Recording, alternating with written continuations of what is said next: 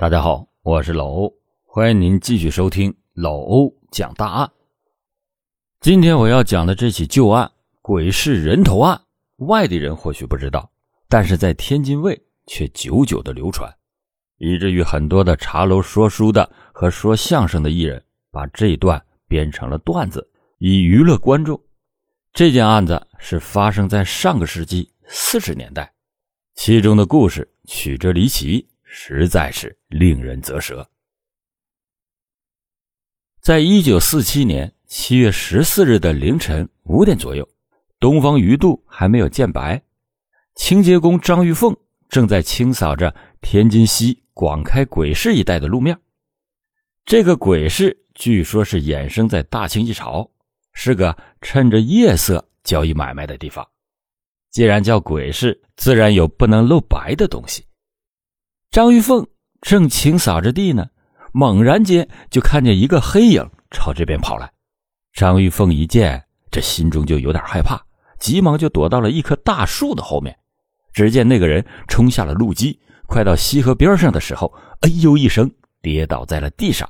但是紧接着又爬了起来，俯下身子朝四处摸了一摸，然后慌慌张张的一瘸一拐的向东边跑去，消失在。茫茫的夜色之中，这好奇怪的一个人呢！出于好奇，张玉凤就分开了杂草，下了路基，来到了那个人摔倒的地方。只见坑内浅水处有一条麻袋，里面隐隐约约的，好像是装着什么东西。一是好奇心驱使，二是贪财的念头，张玉凤就用扫帚把麻袋给捞了过来。打开绳口，朝里边一看，妈呀！刹那间吓得是魂飞魄散，摔倒在地上。原来，在这个麻袋中，竟然是一颗血淋淋的人头。张玉凤哪见过这玩意儿，吓得嗷嗷叫着跑出鬼市，大声的叫喊着：“来人呐，杀人啦！”此时惊动了官家，警方闻讯以后，迅速的赶到现场。并且对现场进行了仔细的勘查。问过张玉峰以后，断定这里不是案发的现场，麻袋中只有人头没有尸身，这必定是在别处犯案，想要毁灭尸迹。这个事儿新鲜又离奇，天津人喜欢看热闹，这件事呢很符合看热闹的心理诉求，于是就纷纷过来看。经过检验。死者的左侧颅骨粉碎性骨折，颅内出血，系钝器所伤，颈处为利刃伤二十多处。案犯是先把被害人击昏之后，再割下了头颅。死亡的时间应该是七月十四日凌晨两点到四点这个时间段。经过张玉凤的描述，警方就断定这弃尸人一定是个男性。身高大约在一米八左右，可是这颗头颅究竟是属于谁？那会儿呢也没有什么电脑，一时也难以查证死者的身份。这个时候，就在看热闹的人群之中，忽然有一名中年男子大叫了一声：“这人我认识！”说话的这个人叫李金泉，是个当地人。他说：“死者名叫单明举，原籍山东。”和他妻子周氏住在南大道开元里三号，以卖破烂为生。昨天午后还看见过他，并且还跟他说了一会儿话。没料到今天一早就人手分家了。警方一听这有门啊，赶快就传来了单周氏前来认尸。单周氏来到之后，一见到尸首就认出了是自己的男人，当时昏死了过去。等清醒以后。求官家老爷为自家的男人伸冤。单周氏说：“我们夫妻同为山东人，因为家乡遭了灾祸，所以来投奔娘舅。谁知道舅舅因病而死，舅母不容，就把我们夫妻俩给逐出了家门。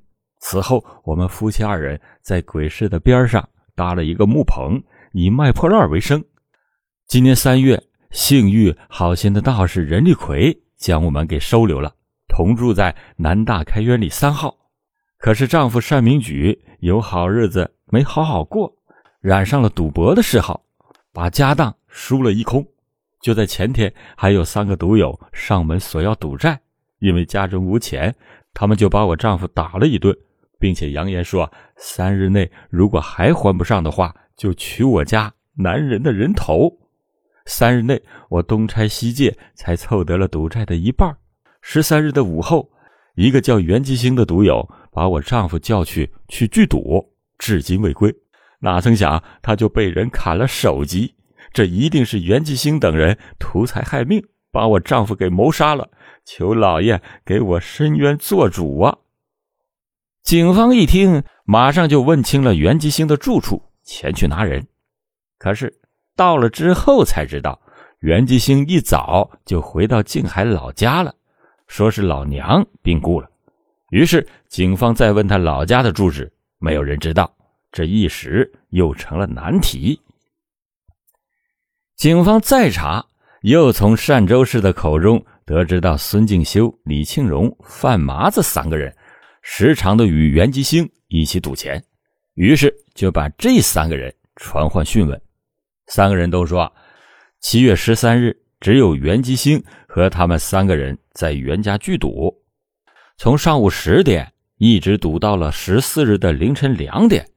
这个期间，袁吉星并没有离开牌局。去找单明举，单明举也不曾欠他们四个人的赌债。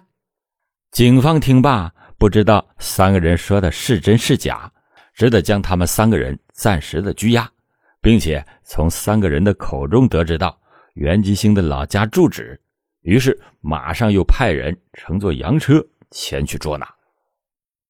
当警方赶到袁吉星的老家时，见到袁吉星的双亲身体健康。不像是有病，警方顿生一动，急忙的询问袁吉星是否来过。袁吉星的父亲说：“啊，吉星确实回来过，进门就哭，弄得是一家人莫名其妙。问他为什么哭泣，袁吉星说：道人任立奎送来了一封信，信中写道家母病故，因此赶紧回来奔丧。母子相见，这才知道是一场误会。”袁吉星当时是气愤不已，今早回到天津去找那个送信的任立奎辩理去了。这警方又赶紧回到了天津，来到了袁吉星的家中。袁吉星果然在家，于是就把他带去询问。袁吉星的供述和孙敬修等三个人以及袁父的叙述相互吻合。袁吉星并且出示了那封。报丧的书信，警方发现信封上并没有邮戳，马上就怀疑是任立奎有鬼。袁吉星说自己已经去找过任立奎了，但是他已经是不知去向。袁吉星又说，单州市素与道士任立奎关系暧昧，单明举多次的和他发生过口角，估计是单明举发现了什么，因此被害。警方赶紧一面派人寻找道士任立奎，一面去单州市的家中搜查。经过搜查，果然发现有猫腻，在顶门方砖和床头都发现了血迹。警察接着从床下搜出了一个花盆，并且在花盆中发现了一团带血的头发。后来又发现床下的地面土质松软，而且有新挖掘的痕迹。经过挖掘以后，竟然挖出了一具无头男尸。原来单明举就在家中的床下，这好个狠毒之人呐！单州市一下子就瘫倒在地，嚎啕大哭，说：“啊这都是袁吉星干的。”他说：“啊七月十三日的晚上，袁吉星与孙敬修、李庆荣还有范麻子来到家中要钱，因为单明举手中没有钱偿还。”双方就发生了争执，袁吉星抽出了顶门方棍，猛砸单明举的头部，直到砸晕。孙锦修等三个人举起了斧头，朝单明举的颈处砍了数十斧，将单明举的头颅给砍了下来，然后把尸身埋在了我家的床下，并且威胁我说不能说出实情，要不然就把我也给埋了。此时的警方岂能轻易的相信单州市的花言巧语？经过走访邻居，大家都说啊，七月十三日并没有听到任何搏斗的声音。再者，清洁工张玉凤所述，弃尸人是身高一米八零的壮汉，但是袁吉星等四个人的身材瘦小，都不足一米七。而且，据熟悉道士任立奎之人所述，任立奎的身高就在一米八零以上。长得极为的彪悍，由此可以推断，任立奎才是真正的杀人嫌疑犯，而且很有可能与单州市进行里应外合，共同作案。于是，警方就将单州市给拘押了起来，并且下发了海捕公文，捉拿道士任立奎。有道是法网恢恢，疏而不漏。七月二十日，道士任立奎。被人从妓院中给认了出来，而且当场被抓获，并且在他的膝盖处发现了淤伤，一定是那天早上在路基下面摔倒所致。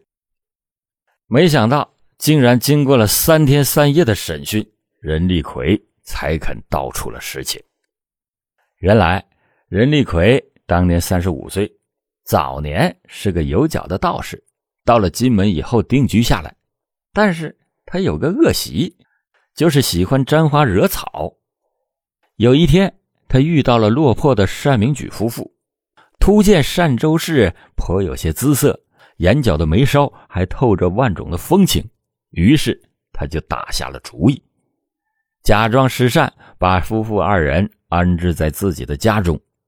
单明举好赌，终日的不在家中，任立奎就借此机会。悄悄地接近了单州市，就这样一来二往，两个人勾搭连环，混在了一起。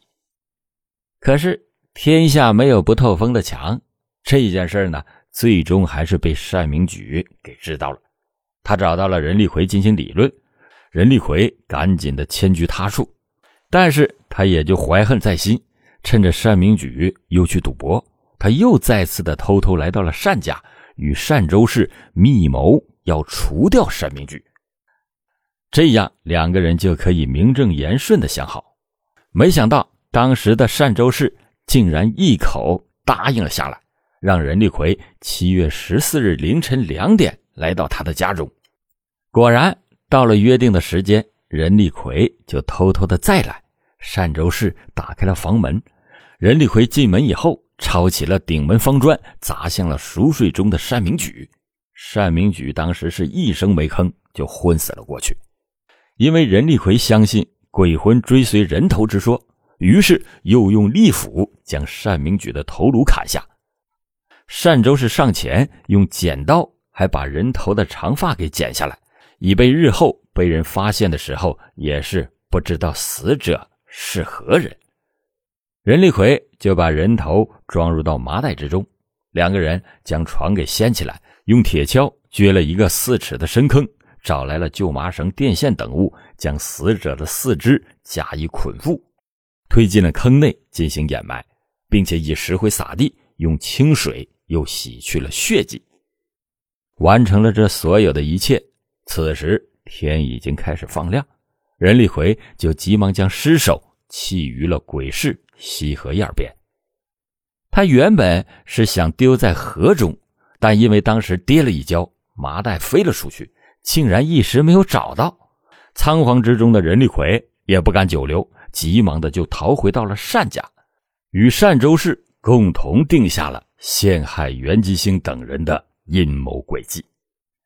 一九四七年八月三日，判决书下发，首犯被告任立奎犯杀人罪，处死刑；单周氏犯共同杀人罪。处有期徒刑十年。一对荒唐的男女终于得到了应有的下场，只道是天理循环，报应不爽。